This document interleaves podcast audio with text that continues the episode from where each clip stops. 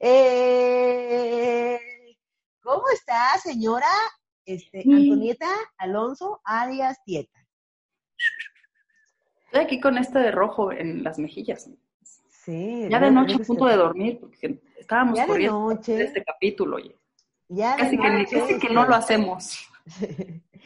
Pues mira, siempre nos toca, a mí siempre me toca en pijama grabar este podcast porque o es muy temprano o ya es muy noche. ¿Tú también estás en pijama? Mira, yo Sí. también acá, el, el cuadrito, mira, todo bien. Este, pero pues, muy contentas, El peluche. muy contentas de estar aquí otra vez. Este es el episodio que como 24, ¿no? 23. 22. 22. El episodio 22, así que hemos pasado 22 semanas junto a ustedes, este, y estamos muy felices por eso. Yo soy Kikis. Y antes de empezar este hermoso este, episodio, podcast, eh, ring de boxeo, este, y que su cara sea, sus emociones sean punching bag de la señora Alonso, este, No es cierto. no es cierto, no es cierto. Este, quiero decirles que, pues, tenemos el bonito, la bonita mención de nuestro patrocinador con una gran noticia, porque no sé si escucharon el, el episodio pasado que yo espero que sí. Ya solo quedan 15 días, bueno, menos, ¿no? ¿Cuánto falta para el 30? Estamos a, hoy, este, sale, este episodio sale el 17. 15 días. ¿No? Por ahí de 15 días Ayer fue 15. para que Dental Studio, que es nuestros dentistas de cabecera, están regalando un Extreme Makeover Dental Studio Edition. ¿Qué significa? Que les van a mejorar toda la sonrisa y la dentadura a un ganadore, ¿no? Lo que si necesitan brackets, si necesitan alineación y balanceo, si necesitan tapada de muelas, si necesitan sacar muelas, poner dientes, lo que sea, para que usted sonría chingón. Con un valor de por ahí de 40 mil varos, es el mejor giveaway de la historia. Así que manden su historia a arroba Dental Studio MX en Instagram, grabada para decirnos por qué usted quiere, por qué necesita, por qué le urge un Extreme Makeover en la sonrisa. Gracias, Dental Studio, porque a Dental Studio nos encanta verte sonreír. Ah. Oye, Tieta, este, di algo para que nos paguen la mención. Oye, la mención es estás por las hablando. dos. O sea, se llama respetuoso el asunto. O sea, interrúmpeme, interrúmpeme. Interrúmpeme. Entonces ahí te agarraste como, mira, como media, de, hilo de media. Hilo de pues, media. Muy bien, güey, todo lo que... Bueno, la verdad es que sí, son súper cool y tienen un tacto divino, digámoslo así, ¿no? Son súper Hay una canción, creo. como la, la vez ¿Del pasada tacto divino? Shakira, güey, ¿qué dijiste? ¿Tacto divino? No sé. Tacto Hay una ¿no? canción. Suena, ¿verdad? Suena como de canción, como de Miguel Bosé. Ándale, ándale. Que oían mis primas, porque yo soy muy joven, yo no. Sí, tú, no, no, no, tú de OV7 para, no, de más, de, de más para acá, ¿no? De la segunda generación de Timbiriche para acá. No sé cuándo salió, pero quiero La pensar. señora, la señora Tieta es bastante mayor que yo, quiero que lo sepan. Parezca lo que parezca porque tiene un cutis envidiable, pero la señora es, no importa qué edad tenga yo, mi consuelo en la vida es que Tieta siempre va a ser mayor que yo. Unos meses. Unos meses, no, no, unos varios años.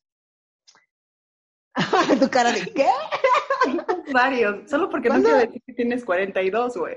Eh, Sí, solo porque no quiere decir que tienes 48, Tieta, no significa nada. No, no. Oye, todavía. Cumples en noviembre, ¿no? ¿Ya vas a cumplir? En octubre, mi cumpleaños es el 13 de octubre. Ah, muy bien. Diez días Sí, después de la negrita. Muy bien, Ujú, ujú. muy bien. Este, que la negrita es un- una...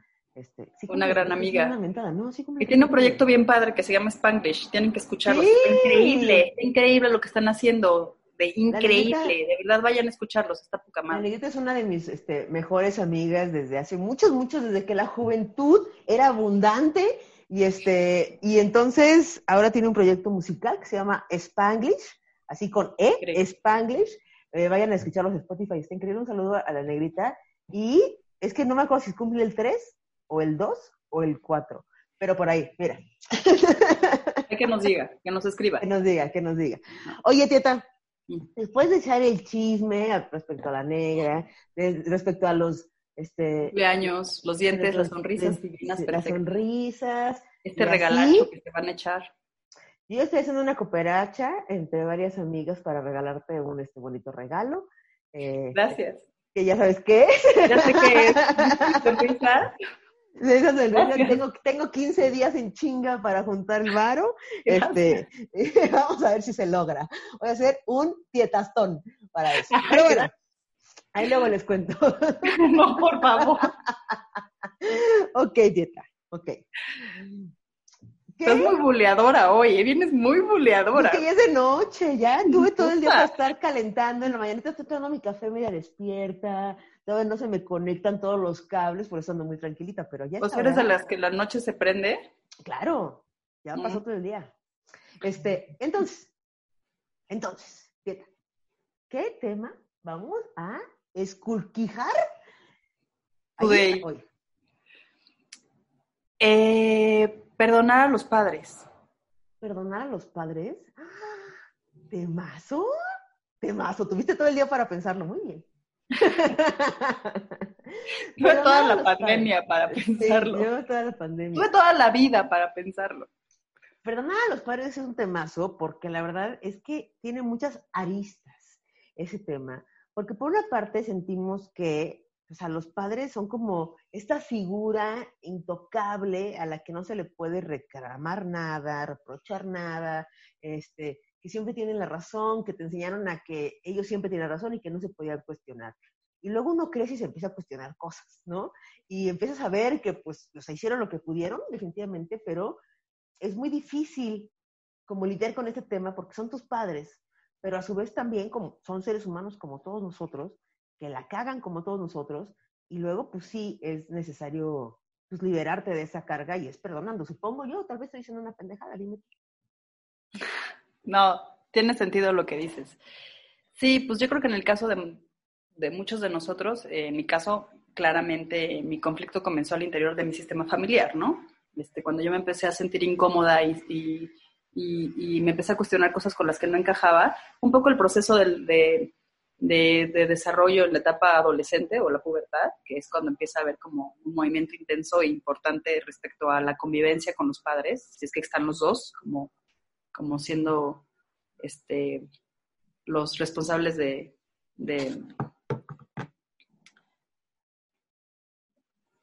de guiar y de contener al hijo o a la hija en caso de... Pero bueno, pues en ese momento yo creo que en mi caso fue como empecé a hacerme preguntas y a buscar mis propias respuestas porque había cosas en las que no me sentía cómoda, ¿no? Y empecé a ver además esta posibilidad de tener tu propio criterio respecto a las cosas y a conocer otras dinámicas, otras familias, otras posibilidades, que hace que te, que te enfrentes eh, ante la familia con otras opciones, ¿no? Entonces te empiezas a cuestionar claramente a través de la experiencia. Pero voy a ir un poquito más atrás como para también identificar por qué es importante eh, perdonar y no porque tengas, o sea, no porque te deban, cuidado con malinterpretar, sino porque en el proceso de desarrollo eh, emocional y evolutivo de, de, un infante siempre va a haber, va a haber diferencias entre ellos, ¿no? Entre los padres y además, este, pues ya claramente con, con los hijos, ¿no? Y la crianza no es una tarea fácil. Eh, hay muchas formas de, de, involucrarse en la crianza de los hijos y también hay muchas, eh, muchas formas de constituir el sistema, ¿no? Madres solteras, padres solteros, eh, la ausencia del padre, la ausencia de la madre, ¿no? O sea, hay como datos que también suman al conflicto emocional que hay que reparar con el padre o con la madre, ¿no? Lo que es cierto, y decías muy, muy certeramente, es que los papás son personas. Y también es cierto que el sistema nos ha hecho creer eh, que necesitamos y que debemos, ante todo, eh, tener una, una visión de, estos, de estas dos entidades de intocables, ¿no? Uh -huh. Entonces, lo primero que hay que tener claro es que siempre, siempre, siempre que se va a empezar un trabajo en donde vamos a entrar a reparar, hay que ser muy cuidadosos con las formas y siempre se habla desde el sentir, ¿no? Hay que ser como muy cautos en las formas y no se trata ni de reprochar, ni de confrontar, sino de tener claro qué es lo que te está afectando para poderlo poner en la mesa desde un lugar en donde sea a través de la emoción y con la finalidad clara de reparar. Otra cosa importante en este proceso es entender y saber que nosotros como individuos eh, somos mitad hombre, mitad mujer, y que eso representa la parte femenina, la parte masculina y el padre y la madre, en todos, aún no estando presentes, o hay papás que no los conocemos, hay, hay, chicos o chicas que no conocemos, a los padres, digo, no es mi caso, pero hay, este, insisto, ¿no? Hay quien solo creció con la mamá, hay quien los crió los abuelos, ¿no? Pero el vínculo que se hace del padre y la madre tiene que ver con la referencia de, de qué estás hecho, ¿no? Y la mitad de ti es tu padre y la otra mitad es la madre. Entonces empecemos por el principio y tiene que ver con conocerlos, ¿no? Entonces cuando el padre está ausente y necesitamos perdonar, necesitamos enfrentarlo y preguntar. Y la invitación ahí, o sea, puede ser muy incómoda porque entonces los que están involucrados en la crianza sin la, sin la figura paternal, pues tendrán que exponer lo poco o lo mucho que saben de este individuo que no estuvo presente y tener con, o sea, ser muy cautelosos en dar información neutral, ¿no? O sea, explicando qué cosas buenas tenía y también las que no, porque eso nos da sentido, o sea, nos, nos deja conocer nuestra propia identidad. Identificar qué cosas de ellos tenemos como, como patrones aprendidos, que son los que más nos brincan y por eso estamos en confrontación. Y una vez que identificamos esos patrones, entonces empezar a hacer modificaciones a nivel personal y luego entonces poder entender por qué, por qué llegaron a ahí, ¿no? Cuando hay dinámicas eh, de sistema familiar donde se somete a los hijos, hay mucho resentimiento. Y el sometimiento tiene muchas lecturas, ¿no? O sea, violencia emocional, física, económica, ¿no? Este, maltrato. Y bueno, yo creo que no habemos hoy por hoy personas que estemos 100%, eh, eh, ¿no? Del otro lado.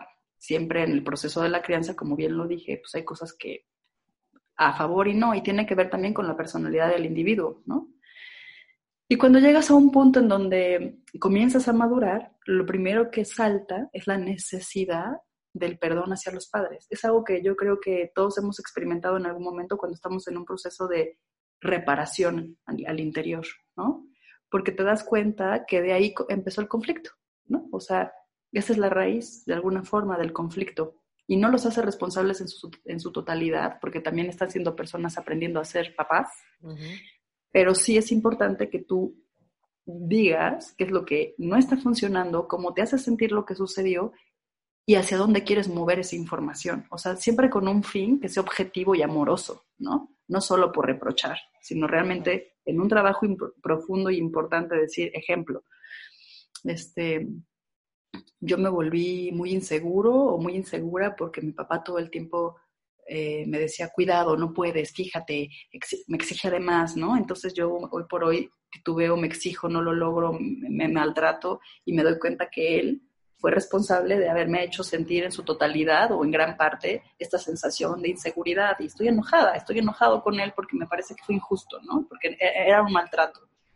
Y hoy por hoy es una, una, una una persona dura con la que no se puede hablar, con la que no puedo entablar una conversación, cómo entro a la conversación para expresar cómo me siento si de entrada pues no hablamos, ¿no? No nos comunicamos.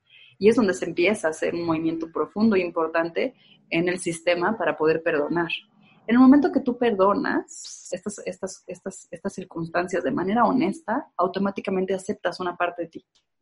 Y eso da mucha paz. Y, y eso es la clave perfecta para darte cuenta que honestamente perdonaste, cuando algo de lo que te molesta lo sucede y no te brinca, es porque lo soltaste, ya lo, reparaste eso. Así vamos bien. Sí, ahora dime una cosa, Tita. Luego, o sea, por ejemplo, me parece que a veces es difícil la confrontación con los papás. O sea, me refiero que a veces es difícil y en vano, ¿no? O sea, me parece que, por ejemplo, si, no sé, mi mamá tiene 80 años, o sea, ¿cómo voy a llegar yo a decirle, no, mamá, la verdad es que tú hiciste o dejaste de hacer y tal? Pero a lo mejor para mí es necesario perdonar cosas que yo eh, viví, que a lo mejor mi mamá ni siquiera fue consciente, o que lo hizo por un motivo que yo eh, estuviera mejor, y a lo mejor, a lo mejor a mí me, ¿sabes? Me, podía, pero era por un bien.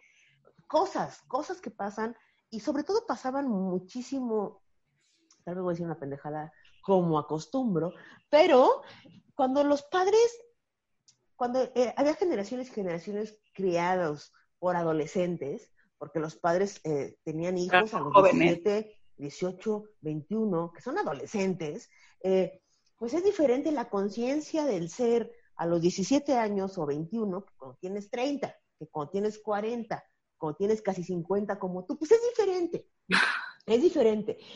tienes diferentes herramientas para la vida, también tienes muy poco más energía, pero, este, pero son diferentes herramientas. Pero sí hubo muchas generaciones que fuimos criados eh, por padres adolescentes.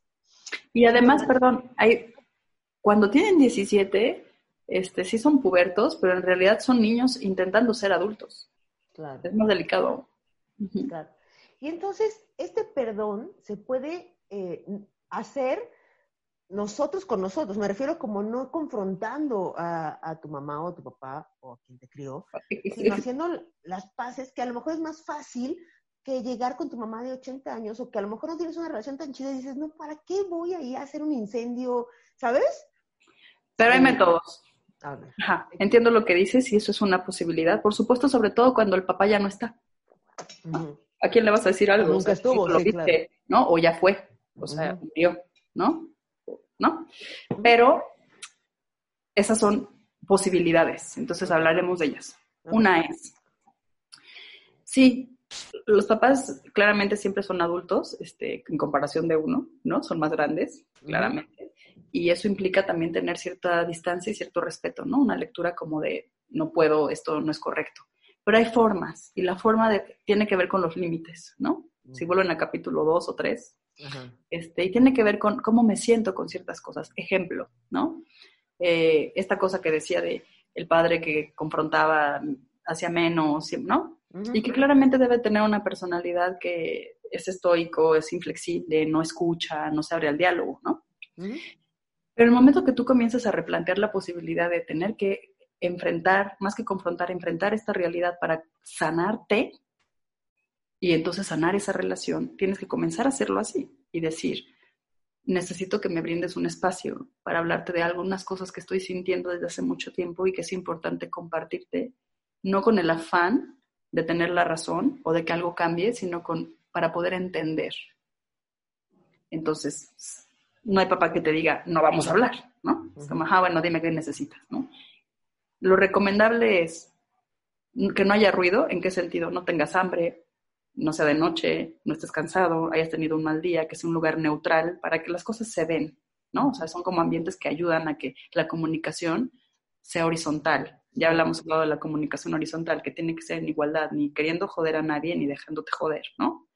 Y así, abrirlo como es, oye, yo siento desde hace muchos años que cuando era chico había un nivel de presión importante, tal vez no lo sé, tú percibías que podía con más o me sentías débil, no lo sé, tal vez es algo que no quieras comentar porque puede incomodarte y lo respeto, pero quiero que sepas que me siento así. Me siento inseguro, me siento incómodo, muchas veces me cuesta trabajo aceptar roles diferentes, no me atrevo a hablar en público y esto creo que tiene que ver con la conducta que tú tenías conmigo. Y quiero decirte que para mí es necesario saber, ¿no? ¿Cómo te sientes tú con esto que te digo? Y que no me lo tienes que contestar ahora, pero para mí es importante decirte que con todo esto yo te amo, ¿no? Que reconozco y entiendo hoy por hoy que eran las herramientas que tenías, que no eres una mala persona, que es lo, que, es lo mejor que puedes hacer, que claramente no querías afectarme, que sí afectó, pero que estoy trabajando en ello y que estoy queriendo eso, ¿no? Tener un momento de encuentro en donde podamos tener un lazo afectivo sin que yo cada vez que te vea sienta que rosa y que tú toques esos botones. Entonces tal vez podríamos generar una dinámica cada vez que tú me estés diciendo que no es suficiente o me presiones o hagas un comentario hostil, yo me sienta con la libertad de hacértelo ver. Pero no te voy a preguntar, ¿eh? O sea, eso es una cosa que digo aparte, o sea, no es una pregunta, estoy instalando una dinámica, ¿no? O sea, yo te aviso que eso va a pasar y eso ya es poner un límite. Y hay muchos papás que responden ante eso como con una, o sea, con una actitud abierta y decir, uy, lo siento, no lo hice a propósito, no era mi intención, no pensé que te afectara así. O hay quienes están en la negación completamente y dicen, ahí estás grande, esas cosas son pendejadas, pues yo no, a mí no, yo no tengo por qué disculparme, tú a mí no me tienes que perdonar, yo soy tu padre, respétame, ¿no? Y eso puede generar mucho conflicto, ¿no? Es como un, no logré nada. Importantísimo. uno no busca esta dinámica de perdonar para que el otro, ya lo tenemos claro, haga algo en función de eso. Es eso a mí que me muestra y cómo me ayuda. Es muy complejo que los papás por edades, ¿no? Vayan haciendo esos cambios. Hay quienes se prestan y hay quienes se suman, qué bendición, pero no todos están abiertos y dispuestos. Si mi intención es que esto haga que cambie la dinámica, pues seguramente me enfrentaré a más conflicto emocional, ¿no? Pero si yo de entrada y de manera honesta lo que quiero es liberarme de esa tensión emocional y quiero que él sepa que me afectó y para mí es importante hacérselo saber, porque hay que darle voz a la emoción y eso te libera por completo, ¿no? Ese es un ejercicio de liberación, darle voz a la emoción. Es solo el ejercicio de darle voz a tu emoción y hacerle ver a la otra persona, ¿no?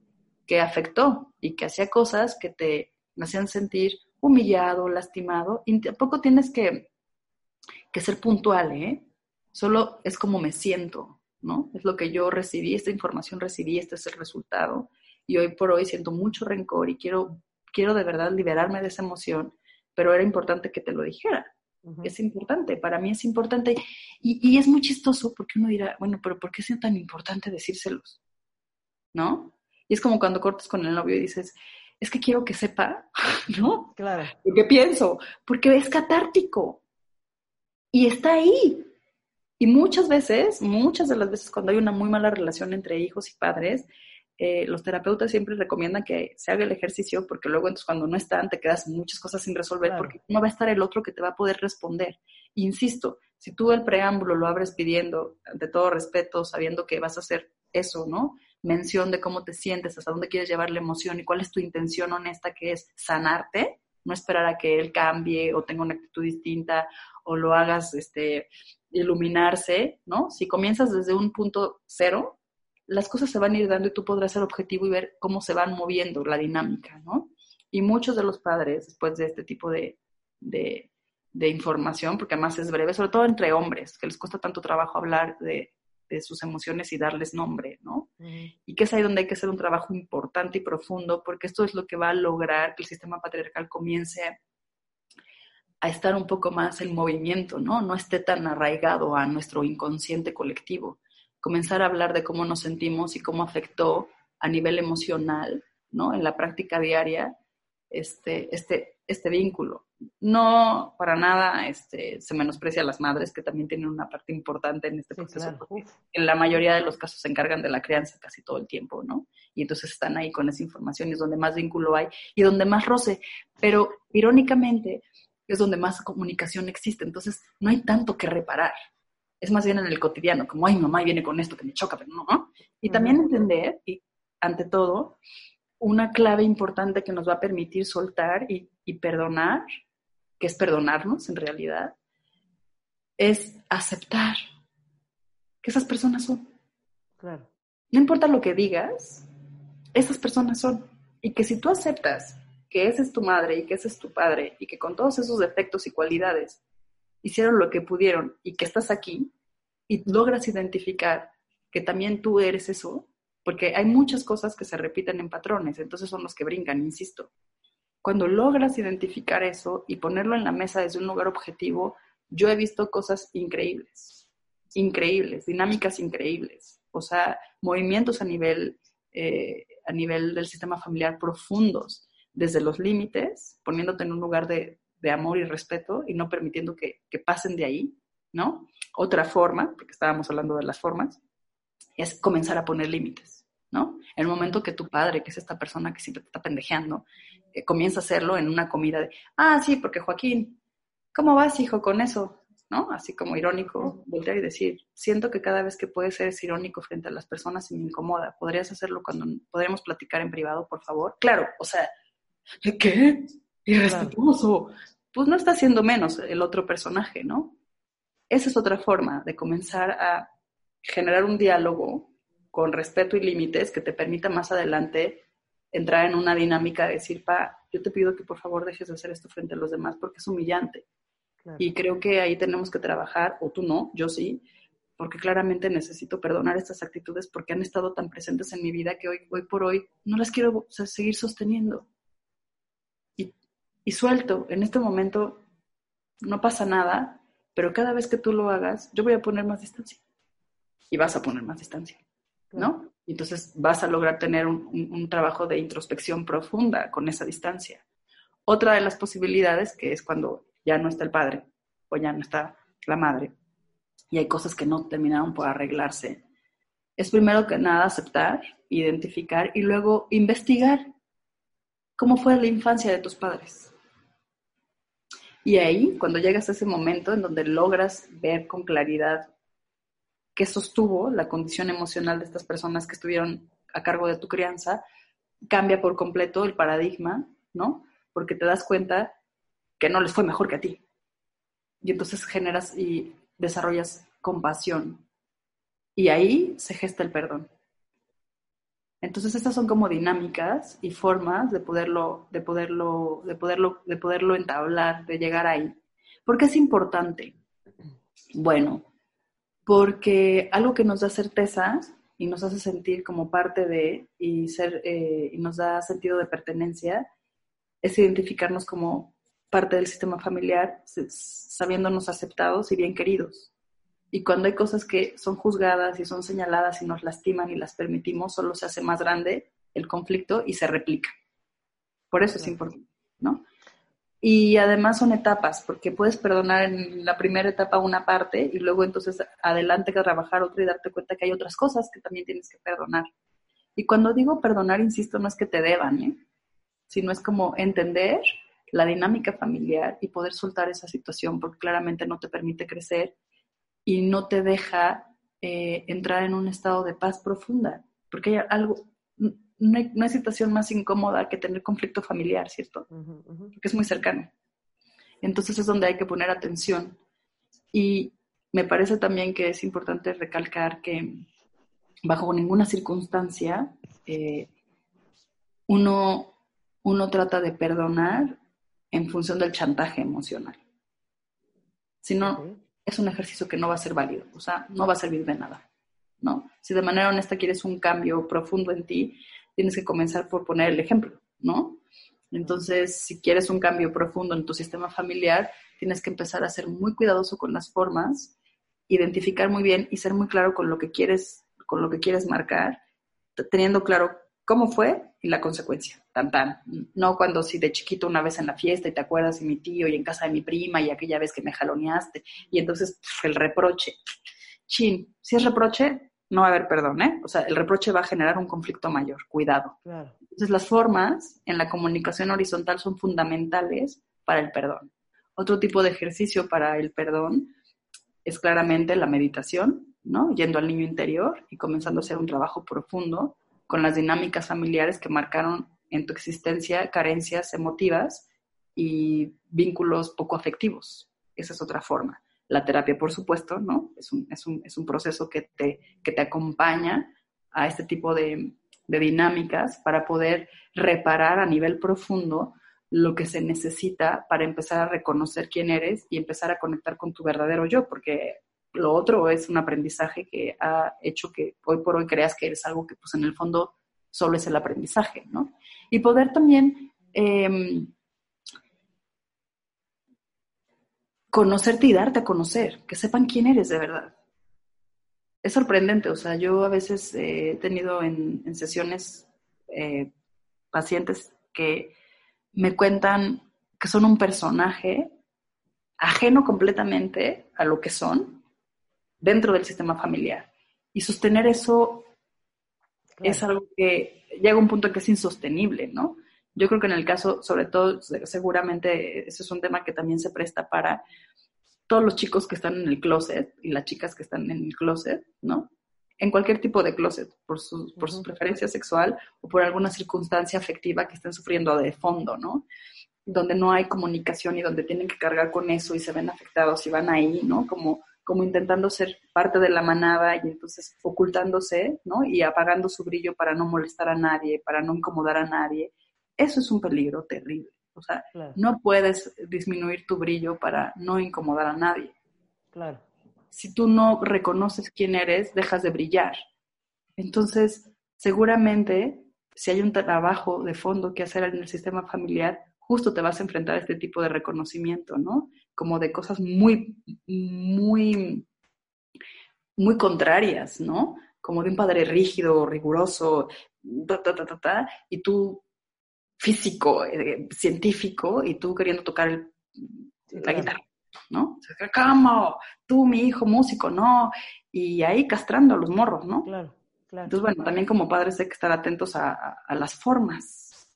Claro. Para tener menos... Creo que una, otra cosa que pasa, eh, bueno, hay varias cosas. Una cosa que pasa también es que nuestros padres, eh, de repente, lo que dices, ¿no? Ya dejan de conocerte. O sea, eh, no te conocen como la persona que eres, porque ellos tampoco nos reconocen a nosotros, supongo yo, como personas, sino como hijos, así como nosotros, son nuestros papás, no son personas, son nuestros papás. Eh, y entonces, por ejemplo, a mí me pasa mucho con mis hermanos, ¿no? Yo les he dicho que soy la menor por muchos años. Y entonces, por ejemplo, llega mi hermano, ¿no? Así me dice, no, pues que tú eres súper desordenada, ¿no? Y yo digo, no, yo era, cuando tenía 14 años, un desmadre y tenía mi recámara hecho un desmadre porque era un adolescente, como muchas, que era un desmadre. Después crecí y ya no soy desordenada, ¿no? O no, pues que tú te levantas a las 11 de la mañana. Pues no. Cuando tenía 12. Tenía 12 años. El desarrollo. Exacto. Y entonces como que la banda que crece con nosotros, o que nos, nuestra familia, eh, se queda con ideas de lo que eres, que ya no eres, ¿no? Así como esas cosas que son pequeñas, pero también cosas eh, de personalidad o eras super, eres súper enojón y tú así de, güey, pues ya esa parte no, ¿no? Y creo que también pasa al revés, o sea, creo que también eh, los papás que nos educaron no son los mismos papás que ahora son. Creo que también aprendieron durante el camino y aprendieron, y más si eres como hijos de múltiples hijos, pues con un hijo y luego con el otro hijo y luego con el otro hijo, y con los años y, el conocimiento y la sabiduría que dan los años y la percepción de la vida que dan los años, creo que también es válido que sepamos, es importante que sepamos que no son los mismos que nos criaron. Y creo que en esa perspectiva eh, cambia un poco este, este tenor. Otra cosa, está, o sea, esto que, que nos cuentas, pues está muy bien. Eh, pues sí, si tu papá este, o tu mamá te, te hacían menos, o te, lastimaron la autoestima, o te dieron eh, como fuiste un niño no visto, ¿no?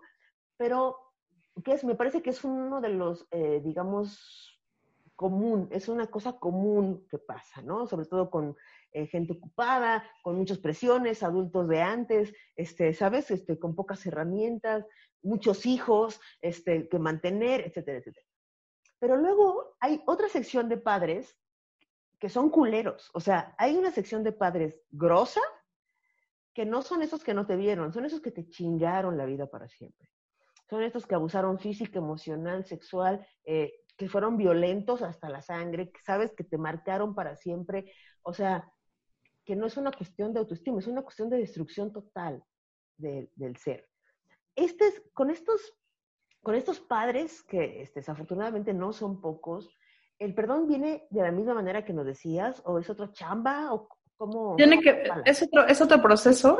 Okay. Pero en sí el perdón, como dije, eh, tiene que ver con un proceso que es al interior del, de cada quien. Entonces, se expone para poner en la mesa y replantear de dónde vino el conflicto y decirle al otro, ya lo reconocí y quiero que sepas que de aquí vino el conflicto, pero hoy por hoy también quiero que sepas que estoy trabajando en el conflicto y te perdono, pero yo no te pedí disculpas, ¿no? Pero lo necesito hacer porque necesito soltar. Así se dice, ¿no? Pero cuando un papá es así de tóxico, ya lo he dicho en otras ocasiones, hay que hacerse, hay que alejarse, ¿no? Y también si se necesita decir, es que hay que darle voz a la emoción, ¿no? Y entonces en esos casos, cuando hay que perdonar, porque además sí hay que perdonar, ¿no? Y ahí dirían, puta, ¿cómo vas a perdonar a un güey que te violaba, güey? Y es como aceptar que esa persona es tu padre, un violador. Y que es muy duro, pero que esa persona es. Y que es un estigma con el que tú ya no vas a cargar porque eso es él, eso no eres tú. Y ahí es donde viene el perdón y viene la recomposición. Pero es decirlo, es decir, sí, es, eres, eres, o sea, si hay, hay posibilidades, porque regularmente también en estas dinámicas de mucho abuso hay cero comunicación, todo es como por muy encima, ¿no? Es como un ice, es como la punta del, del iceberg. Pero si hay posibilidades, hay que decirlo, hay que darle voz y decir, muchas de las veces abusaste, ¿no? De maneras profundas eh, y claramente mentalmente fuera de contexto.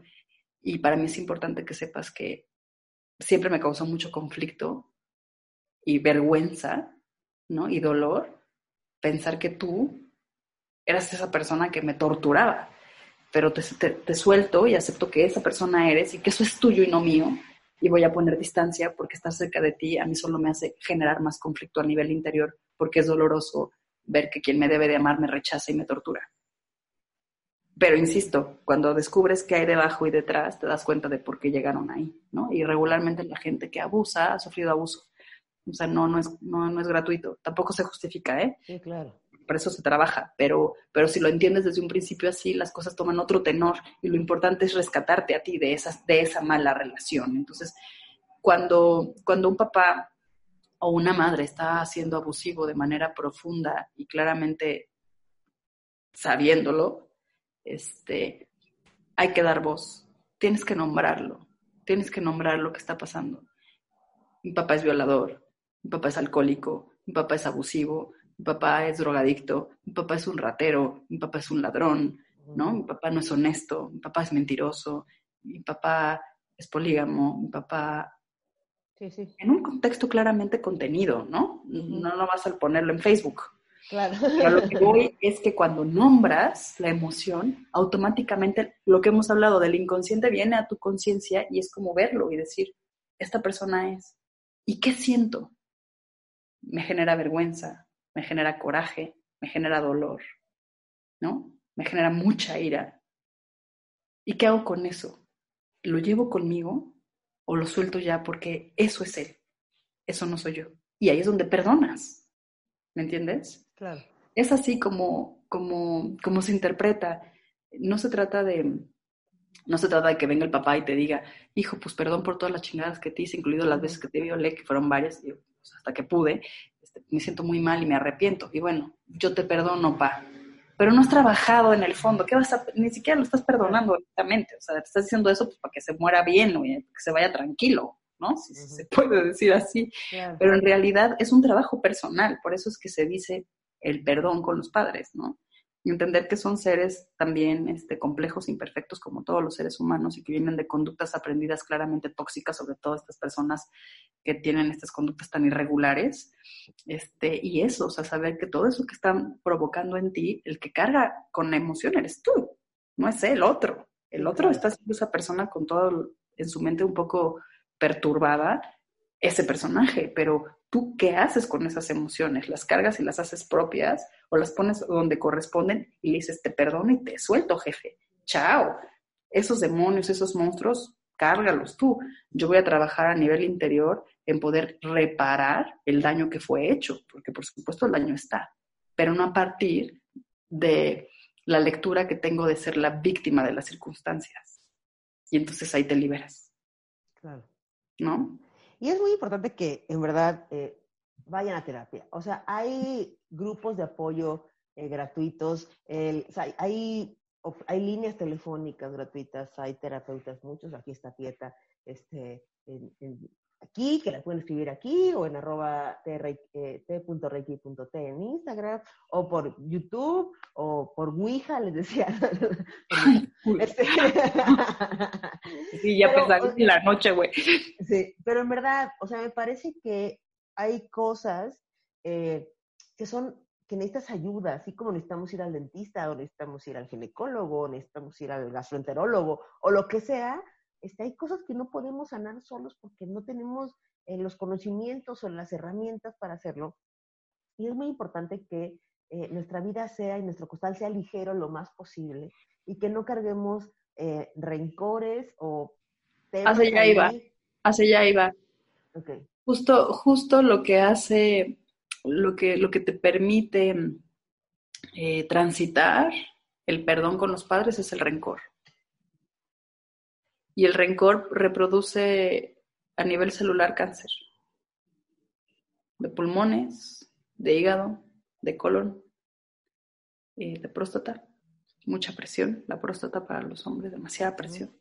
Entonces es bien importante darse cuenta que este rencor que se siente, porque claramente es una reacción del sistema que pone como mecanismo de defensa para sobrevivir a este tipo de, dinámicas de violencia, solo no te permiten avanzar, solo te permite estar en esa dinámica replicando la dinámica, porque estás tan enojado en el fondo y estás tan, tan dolido que cuando ves la posibilidad de poderlo poner en algún lado, sale el, peor demonio siendo esta persona mala onda poniéndose en ese lugar.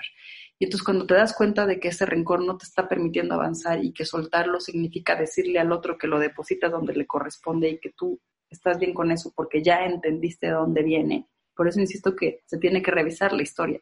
Y por eso insisto que cuando los padres no están porque nunca estuvieron, es importante que el sistema familiar le dé contención e información a la persona que necesita hacer ese trabajo, ¿no?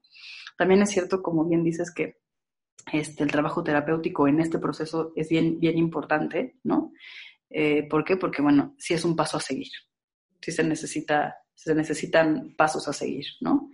Pero lo primero que podemos hacer si no estamos en un, en un proceso terapéutico hoy por hoy es empezar a reconocer qué mitad soy de mi padre y qué mitad soy de mi madre. Y si no tengo padre y estoy reconociendo qué mitad soy de mi madre, entonces tendré que tener claro que la otra mitad que no logro reconocer es la que está ausente, ¿no?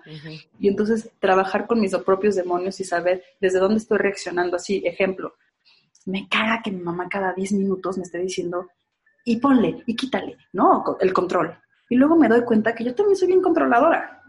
Entonces estoy resonando con esa información todo el tiempo como en la riña, ¿no? Y me doy cuenta que me parezco a ella y eso me saca mucho de onda porque claramente como eso me molesta de ella, parecerme de ella es una mentada de madre. Pero si lo reconoces, entonces vas a poderlo trabajar. Si no, no. Como lo hemos hablado, si no lo ves, pues no hay forma de que te des cuenta, ¿no? O sea, si no está aquí, ¿cómo lo ves? Pero el momento que identificas que esto que te molesta y que siempre te ha molestado está siendo replicado por ti, y entonces empiezas a identificar por qué se replica y te das cuenta que en el fondo tienes miedo de cagarle y que las cosas no salgan como tú quieres, entonces vas y controlas y te das cuenta que es miedo y que estás actuando desde el miedo, entonces te das cuenta que ella está actuando desde el miedo y lleva mucho más años replicándolo y que sus miedos son todavía más profundos. Y entonces ahí viene la compasión y la empatía, ¿no? Por eso cuando llegas a pedir perdón porque ya hubo una revisión de fondo del caso, llegas, pues, o sea, llegas parado en otro lugar. Muchas otras cosas no se justifican como el abuso emocional, ¿no? Que ya hablamos de eso. Y ahí, lejos de perdonar, lo que se hace es poner distancia, soltar la emoción y dejarlo donde corresponde, que es con el otro y, trabajar lo que, lo que dio de cuál fue el resultado de esa dinámica, ¿no?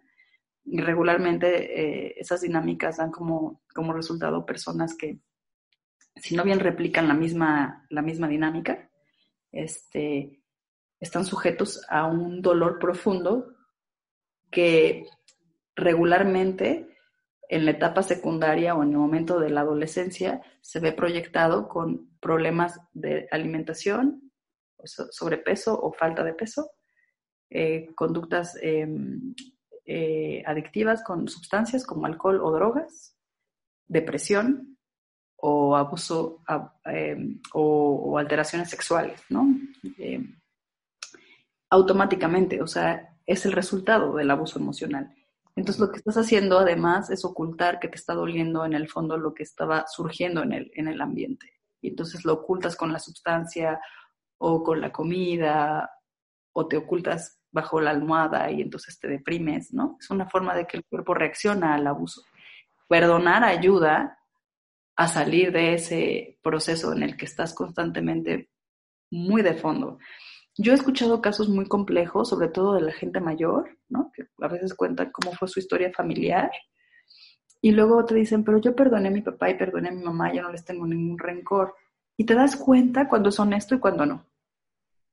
Porque cuando es honesto y lo dicen, te das cuenta que no, estás, no están replicando la conducta, la pudieron ver.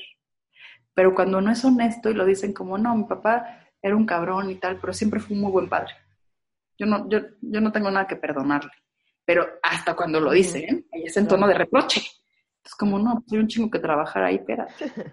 Y no está mal, todos tenemos que trabajarlo porque todos tenemos inconformidades Y una vez que reconoces esto, te aceptas. Que es lo mismo que aceptar quiénes son ellos, ¿no? Claro. Porque tú, sí o sí, te guste o no, eres la mitad tu jefa y la mitad tu papá. O sea, ahí sí es así, ¿no? Eres esa creación, esa fusión, o sea, y está en ti, es parte de ti, está en tu sangre. Entonces, estar todo el tiempo peleando y luchando en contra de eso es una pérdida de tiempo. Entonces, más bien, caminas a su lado, ¿no? Haces las paces y sueltas. Y ahí empiezan a pasar cosas de verdad muy, muy impactantes en la vida de la gente que logra conectar con esas emociones y soltar de fondo. La liberación es maravillosa, se los recomiendo. Sí, hay que hacerlo.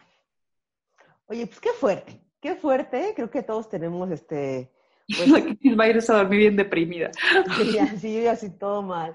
Este, no, no, no, está increíble como, como, creo que mejorar de fondo y creo que los padres siempre son una raíz bien fuerte y siempre tienen un poder, o sea, la persona que más poder sobre mí tiene es mi mamá y siempre lo será, ¿no? Porque es como la que más rápido me hace enojar, pero también la que más rápido me levanta el ánimo, pero también la que, ¿sabes? No te, no te caer y te caes, ¿sabes? Es como, o sea, tienen un poder muy cabrón, ¿no? Eh, sobre ti para siempre. Eh, y también, aunque no estén, porque mi papá sigue siendo esa figura, aunque no esté, pues, ¿sabes? Este, entonces creo que sanar la relación base de los seres humanos, la, relación raíz, la que más fuerte es, eh, para bien y para mal, es súper importante. Y creo que una de las mejores maneras de, eh, pues, sanarla es perdonando y soltando y sabiendo que todo está bien. O sea, para que no nos quedemos después con el, puta madre, me quedé con un montón de cosas que decir. Sí. Y sabes que también es bien importante en este proceso, Kikis, eh, ser, ser neutrales, ¿en qué sentido? O sea, ya reconocí todo lo jodido, ¿no? Eso es bien fácil. Pero también hay cosas bien chidas, ¿no? Y que además son cosas que de verdad incluso dices, pues en qué momento, pero ahí están, ¿no? O sea, hoy por hoy yo puedo reconocer que sí soy bien parecida a mi papá que esas cosas en las que me parezco orgullosamente son las cosas que son bien chidas de él, ¿no? Y que digo, wow, si este güey no hubiera estado en mi vida, yo no hubiera tenido estas herramientas y no sería esta persona. Y claro, también hay otras cosas que hace y dijo y tal que me hicieron entrar en conflicto y buscar mis propias respuestas. Entonces también gracias. Porque ¿qué son los papás? Nuestros maestros. Tan tan. Vinieron, vinieron a mostrarnos así cuál era la misión. ¿Y qué somos para ellos? Maestros, o sea, maestros con doctorado, güey. O sea, no la tienen fácil, ¿no? y se confrontan con esa verdad constantemente, entonces los aflige, no saben qué hacer con esa información, porque además, por ley natural, las generaciones van evolucionando, entonces les vas dando la vuelta. En algún punto ya les diste la vuelta. Y entonces eso es un impacto emocional también para los padres que tenían por completo el control. Entonces cuando dejan de tenerlo, viene como esta, como que hubo, que hubo, que hubo. De aquí no te sales, ¿no? Entonces también entender eso como padre es un avance, saber que en algún punto tus hijos van a tener que evolucionar y que chingón por ellos y que en ese momento no es que te quedaste atrás, pero tienes que estar muy pendiente de hacia dónde se dirigen para poder seguir en comunicación y seguir acompañándolos. No, es como que se acabó. Y eso es un compromiso que es de por vida. Entonces, generar una conciencia también de acompañamiento proactiva para que esto no se siga replicando, ¿no?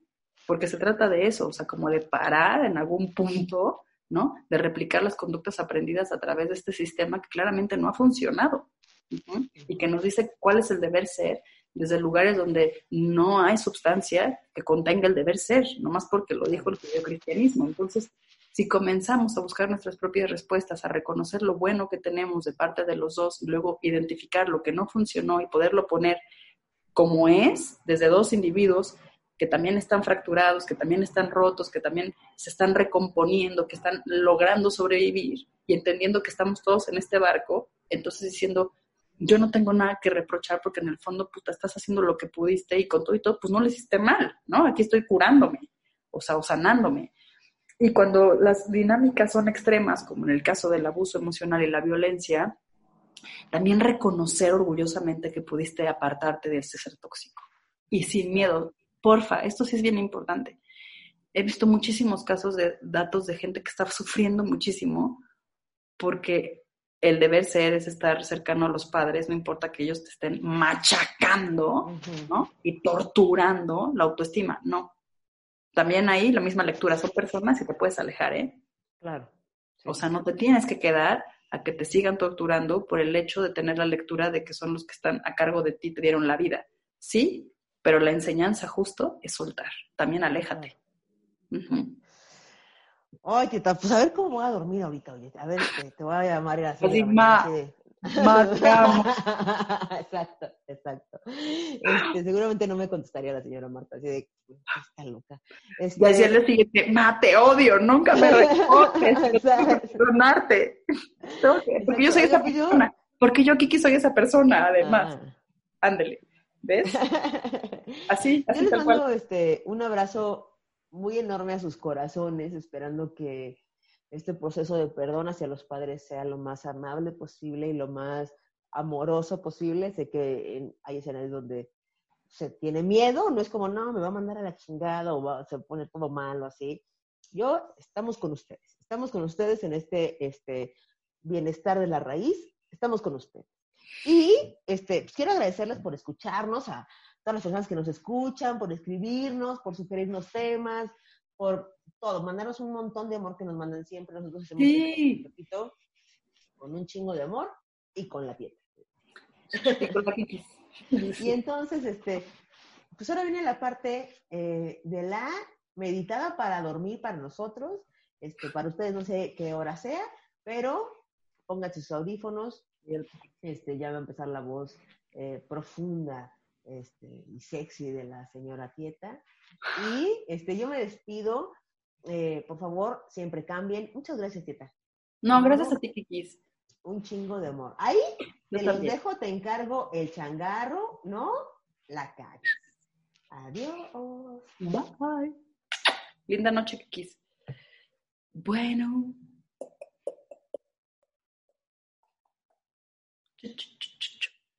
Este, pues bueno, vamos a meditar así el niño interior pequeño, chiquito, este, chiquito y breve, vamos a meditar también. Y eso, en un abrazo.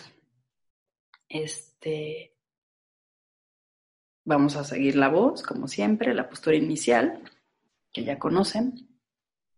Si estás en, en la cama acostada, no te pongas almohada. Si estás sentado con las piernas cruzadas, las manos hacia arriba, eh, los hombros se ponen cerca de los oídos, se giran hacia atrás, en círculo, se abre, se genera espacio.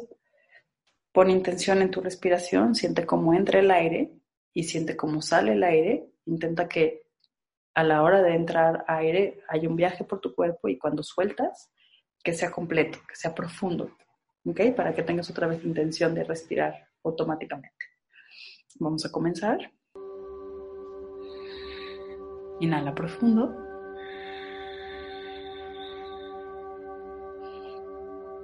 Exhala despacio. Inhala profundo.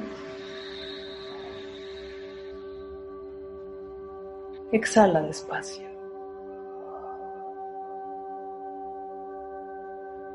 Inhala profundo.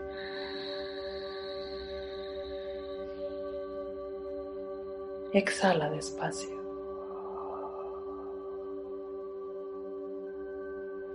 Inhala profundo.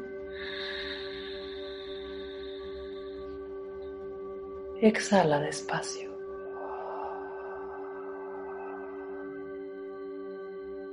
Inhala profundo. Y con esta inhalación observa cómo vas caminando en medio de un bosque. Es de día. Hay sol. Hay hojas en el piso y observa cómo cuando caminas, a cada paso, crujen las hojas. Observa, camina. Los árboles son enormes. Se filtra la luz entre sus hojas. El clima es ideal. No hace frío, no hace calor. El aire está fresco. Caminas un poco más y al mover tu cara logras ver al fondo del bosque un círculo en el centro del bosque. Ese círculo está rodeado de árboles y en el centro del círculo hay un tronco. Camina hacia allá y observa a tu alrededor y disfruta esta caminata. Camina un poco más. Observa. Ya estás ahí, en el centro del bosque, y logras ver el tronco. Te sientas en él y hay una luz que se refleja en el piso. Es un espejo. Es chiquito, rectangular y alargado. Lo tomas, lo pones frente a ti y logras ver en él tus ojos. Observa. Inhala profundo. Exhala despacio. y estás ahí observando tus ojos a través de este espejo. Observa tu mirada y date cuenta que estás ahí, chiquito, chiquita. Tal vez dos años, tres años. Y te sientes cómoda, te sientes cómoda. Todo es perfecto, no hay juicio, solo resuenas en el amor y por el amor. Y estás ahí, en el bosque, jugando en el tronco. Hay un olor, ese olor que emite la presencia de la madre y del padre. Incluso si no los conoces no estuvieron cerca, lo reconocerías, porque fuiste creado y fuiste creada en un principio por la unión de los dos. Así que confía y permítete experimentar la sensación, su cercanía, su compañía. Y observa cómo te toman entre los dos, cada uno de una mano, caminan un poco hacia el centro de este círculo y ahí en el centro, cada quien toma un lugar. Se sientan. Te ponen en el centro. Y te abraza. Tu padre, conteniéndote por la espalda, dándote esa protección esa contención, esa guía, ese cuidado. Tu madre, ese arrullo, esa calidez, esa cercanía, esa protección, ese amor. Tu padre, ese amor, esa calidez, esa cercanía, sin juicio, aquí y ahora Disfruta ese abrazo.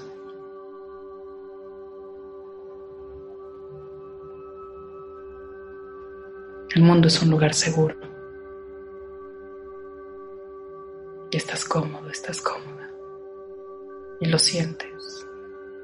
No es ajeno. Porque eres tú. Porque esa mitad está en ti. Porque eres completo. Porque te habitan y ahí aceptas, reconoces y sueltas. Sueltas lo que no te corresponde, lo aprendido, lo limitado. Sueltas lo que no necesitas. Y sigues ahí en su contención. Y sigues soltando esta emoción reconociendo que esta mitad de tu madre y esta mitad de tu padre, hoy, aquí y ahora, te permiten estar presente, estar vivo, estar viva. Y lo agradeces. Y suelta, si hubiera que soltar, alguna sensación que te incomode. No una situación, una sensación que te incomode.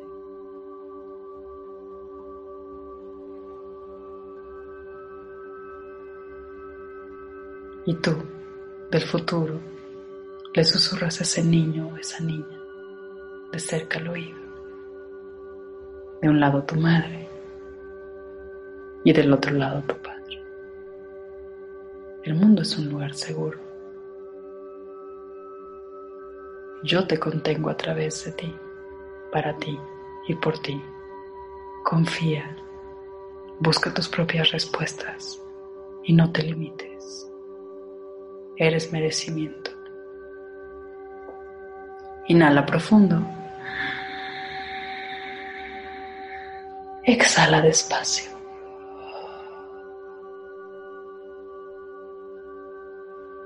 Dale un beso a cada uno. Toma sus manos. Siéntate en el tronco. Observa tus ojos a través de este cristal, de este espejo. Párate. Con el aspecto que tienes ahora, camina de nuevo de regreso. Suelta el cristal, suelta el espejo. Observa. Cada vez que necesites volver a sentir el abrazo, el arrullo, la compañía, la contención, vuelve aquí, a este lugar, a ese bosque ese lugar seguro donde está esa información, donde estás tú, donde habitas. Inhala profundo. Exhala despacio. Poco a poco vuelve aquí.